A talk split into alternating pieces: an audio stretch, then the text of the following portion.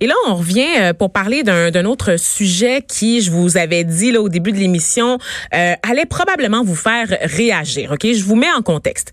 On a une artiste autochtone qui a demandé là à des critiques blancs de s'abstenir d'écrire sur sa pièce de théâtre. Alors donc c'est une grosse controverse en vue. elle présente à Toronto un spectacle qui parle de toxicomanie, qui parle également du traumatisme intergénérationnel. C'est un concept là, chez les autochtones qui désigne en fait le cycle infernal de détresse causé par la perte de la langue, de la culture, des sévices subis dans les pensionnats. Et je vous rappelle là quand même que le dernier pensionnat a fermé en 1996. Donc le trauma, il va continuer à se transmettre. J'ai d'ailleurs une amie dont le père y a été dans ces pensionnats-là qui a des problèmes, qui a des séquelles. Elle a elle-même absorbé une partie des séquelles que son père a vécues et elle va sans doute les transmettre à ses enfants. Donc c'est ça qu'on parle, c'est ça qu'on veut dire quand on parle de traumatisme intergénérationnel. Donc une, une pièce de théâtre jusqu'ici tout va bien, mais on explique dans la description que dans le cadre de la volonté de l'équipe de la compagnie théâtre de décoloniser l'art et, et d'encourager une pratique de la critique culturellement informée, là je cite, seules les personnes autochtones noires ou de couleur sont autorisés à faire des critiques de spectacle. Donc les blancs, critiques de métier ou encore monsieur, madame, tout le monde peuvent assister à la pièce, mais les critiques professionnels sont invités à ne pas se prononcer sur le contenu. Euh, L'artiste en question, Yolanda Bonnell, dénonce aussi la conception eurocentrée de l'excellence. Et là, évidemment, ça va faire réagir. On se demande, est-ce qu'on assiste à une forme de censure? Est-ce qu'on assiste encore à une nouvelle dérive de l'appropriation culturelle où on encourage, ben, on décourage plutôt complètement la mixité des réflexions sur l'art? Mais pour en parler, on reçoit André Dudemaine, qui est cofondateur et directeur artistique du du festival Présence autochtone.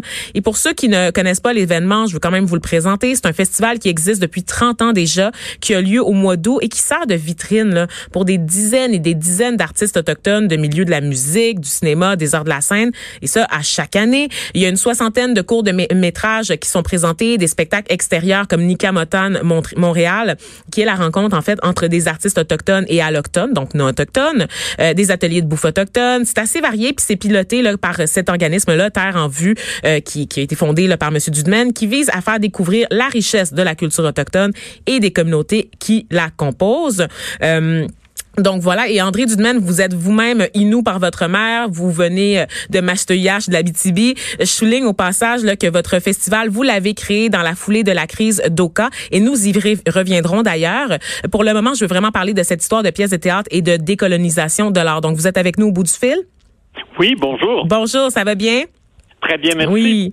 Donc, dites-moi, André, avant d'avoir votre opinion sur ce cas précis, est-ce que vous pouvez quand même nous expliquer avant euh, ce qu'on entend par la décolonisation de l'art? Parce que là, j'ai vraiment garoché beaucoup de concepts dans mon intro et je, je conviens que c'est pas évident pour monsieur, madame, tout le monde de démêler tout ça. Oui, bon, euh, ce qui arrive, c'est qu'effectivement, euh, la, le colonialisme a laissé des séquelles, c'est-à-dire que souvent, il y a des angles morts, hein, des, des, des, des euh, présupposés inconscients euh, qui demeurent et qui euh, peuvent euh, rendre euh, difficile, voire impossible, la perception de certaines réalités de ceux qui ont subi une discrimination ou une oppression. On pourrait faire un parallèle avec la situation des femmes. Hein. Tout le monde reconnaît aujourd'hui que hommes et femmes, oui, c'est l'égalité et que ça devrait se traduire dans les faits, mais on voit que quand on regarde les statistiques de l'emploi, quand on regarde les conseils d'administration, quand on regarde les, euh, les assemblées politiques, on voit bien que cette égalité que tout le monde reconnaît intellectuellement, on a du mal à la traduire dans la réalité. Alors donc, il y a toujours ce poids inconscient qui, qui demeure et qui font que des fois, même après qu'on est sorti euh, des ornières euh, euh, d'une discrimination officielle, on n'est pas encore capable pleinement de, de marcher librement comme on, on le, on le souhaiterait tous. Mm-hmm. Alors donc, c'est vrai aussi dans, dans le domaine artistique, on s'en rend compte souvent le regard qui est posé sur l'art autochtone ou euh, la, façon même dont les autochtones eux-mêmes ont à se réapproprier l'art pose un certain nombre de difficultés parce qu'il s'agit effectivement d'un art de réappropriation de, de son propre espace souverain et de son propre langage qu'il faut recréer parce que il y a eu tellement de, de, de, pertes culturelles que maintenant il faut souvent repartir sur une terre dévastée. Alors c'est pas c'est pas toujours simple non plus pour pour les artistes. Donc c'est ça donc des artistes qui ont l'impression souvent que le regard que vont poser des critiques blanches sur leur travail va être teinté d'incompréhension, ce qui pourrait influencer ensuite cette incompréhension-là, euh, la critique du spectacle. Donc, fait d'encourager d'autres personnes à se déplacer pour aller voir le spectacle, quand tu l'as pas compris, ça peut te nuire quand même assez là, dès le début. Donc, c'est ça, c'est ça cette tension-là en fait entre entre les critiques et les artistes. Oui, c'est euh, c'est ce qu'on voit, en tout cas, s'exprimer euh, personnellement, si vous me demandez mon, mon Bien sûr. mon opinion. C'est pour ça que je vous appelle, Monsieur Dudman. euh, moi, je dis, si on fait un spectacle, faut accepter toutes les critiques. Hein. Ça, on quitte. Euh, je pense que c'est aussi le devoir de l'artiste quand on fait un type de théâtre militant ou un théâtre d'intervention et qu'on le rend public. Hein, à ce moment-là, on a le devoir aussi de sensibiliser les critiques qui viennent de leur fournir de la documentation, s'il le faut, euh, euh, de, de, de, bien les, de rencontrer les gens, de discuter avec eux, de, mettre en contexte. Ben, oui, voilà, parce que sinon, euh, sinon, on fait pas notre travail. Et je dis, il semble y avoir, j'ai lu les textes sur le spectacle présenté là, qui s'appelle Bug. Est-ce que c'est ça? Oui. oui, alors, oui en, langue ojibwe, donc c'est c'est adapté là, c'est pas tout à fait mais c'est la traduction qu'on retient de notre côté, euh, nous, les allochtones. Parfait. Alors donc, euh, il y avait quelque chose que j'ai trouvé, c'est que le, il semble bien que cette pièce marche un peu sur, euh, euh, je dirais, deux jambes. Il y a une jambe qui est une partie rituelle, qui s'adresse évidemment d'abord aux populations autochtones et qui est un théâtre de guérison où on cherche justement à rejoindre des gens qui prennent des vieilles blessures mhm. et comme vous l'avez dit, souvent des blessures qui sont euh, un non-dit transgénérationnel qui, qui, qui, est venu de, de, de, de, séquelles familiales qui se sont transmises et euh, euh, euh, qui continue à, causer des souffrances. Mm-hmm. Alors ça, il y a un aspect thérapeutique et rituel qui est important et qui a sa raison d'être. Et puis à côté de ça, on fait une pièce de théâtre aussi qui est une représentation publique. Et c'est là, je me dis qu'il y a une contradiction. Si, si, vraiment on veut faire un, un, un, un, rituel de thérapie et un rituel de guérison, euh, euh, on n'a pas à le rendre public. À ce moment-là, on reçoit les gens et on fait ça euh, de façon privée, de façon Par nous, entre nous? Entre nous, oui, oui. Quand on fait un sweat lodge, par exemple, quand on fait une tente à sudation, c'est pas une pièce de théâtre. On n'invite pas les critiques. Qui est une tradition autochtone pour les auditeurs. Voilà.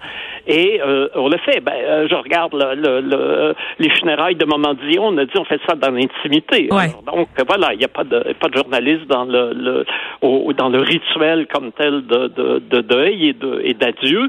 Et c'est normal parce que là, c'est on comprend très bien qu'il s'agit de quelque chose qui est sur invitation pour les gens directement concernés. Mais c'est pour tout le monde. Si, mais si Céline fait un show, excusez-moi, là c'est pour tout le monde. Ben voilà. Alors, alors là, je pense que la, la, la la dame euh, Odjibou, avec tout le, respect qu'on doit donner à ses efforts et à son talent, euh, euh, se mêle un peu dans, dans ses cartes, dans la mesure où si elle veut faire des shows pour les Autochtones, elle aurait parfaitement le droit de le faire. Mais à ce moment-là, les gens qui viennent, c'est sur invitation seulement et c'est un spectacle privé.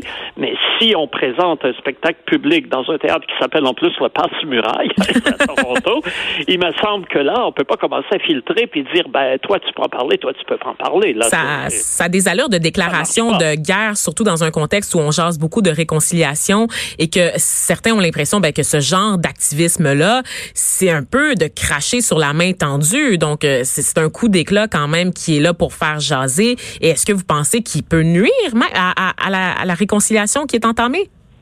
Ben moi, je pense que la réconciliation, c'est aussi un processus compliqué qui va prendre du temps. Bien sûr. Et euh, je pense que s'il y a des gestes parfois provocateurs qui amènent des débats, à condition évidemment que ce soit récupéré de bonne façon pour qu'on débatte correctement des choses, euh, je, je trouve pas ça euh, euh, euh en soi. Si, tout, si c'était un grand mouvement, alors là, je, je serais plus critique. Ouais. Mais je me dis, si c'est une artiste en particulier qui, dans sa propre démarche, sent les, le besoin de le faire et que ça fait partie, elle, de, de, de sa propre, de son propre parcours à ce moment-ci, parce que peut-être qu'elle pourrait changer d'avis dans quelques années. Hein, les artistes non plus, c'est comme tout le monde, ça évolue au fur et à mesure. Alors je me dis que ça provoque que ça provoque maintenant réflexion et débat débat c'est pas mauvais, mais euh, euh, comment dire, euh, euh faut effectivement et merci d'ailleurs à vous de d'amener un, un, questionnement autour de, de, de cette pratique-là, qui, euh, euh, à mon avis, est pas euh, parfaitement heureuse en soi, mais qui, je pense, peut aussi, pour l'instant justement, nous amener sur le terrain où qu'on n'est pas à dire on déroule le tapis de la réconciliation et on va tous danser dessus demain matin, tout va être réglé.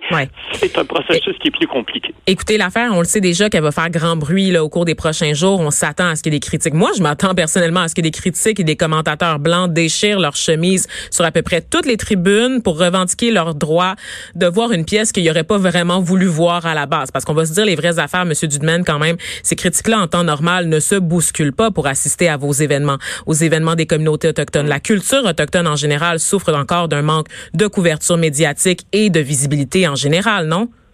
Oui, exactement. Et dans ce sens-là aussi, euh, la provocation peut euh, devenir intéressante dans la mesure où ça, ça, ça remet euh, euh en cause les, les pratiques d'exclusion qui sont prises souvent pas, pas méchamment. Hein. Les, les gens s'appellent pas pour dire on, on la culture autochtone, ça ne nous intéresse pas.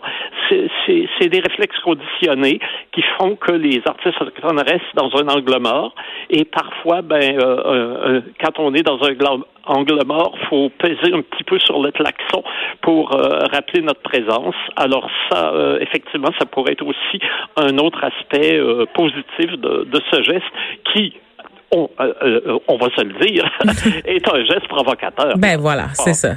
Et vous êtes bien placé pour le savoir, là, puisque vous êtes un ambassadeur de la culture autochtone au, Québec. Très, très rapidement, parce qu'on n'a pas beaucoup de temps, il faut poursuivre avec le reste de l'émission, mais je voulais savoir, votre festival il a été créé quand même dans la foulée de la crise d'Oka. Vous avez connu des difficultés en début de carrière pour obtenir des commanditaires, notamment parce qu'il y avait une très, très grande méfiance à l'égard des Autochtones. Euh, Est-ce que vous trouvez que le, le milieu artistique a évolué depuis, juste sur le mot de la fin?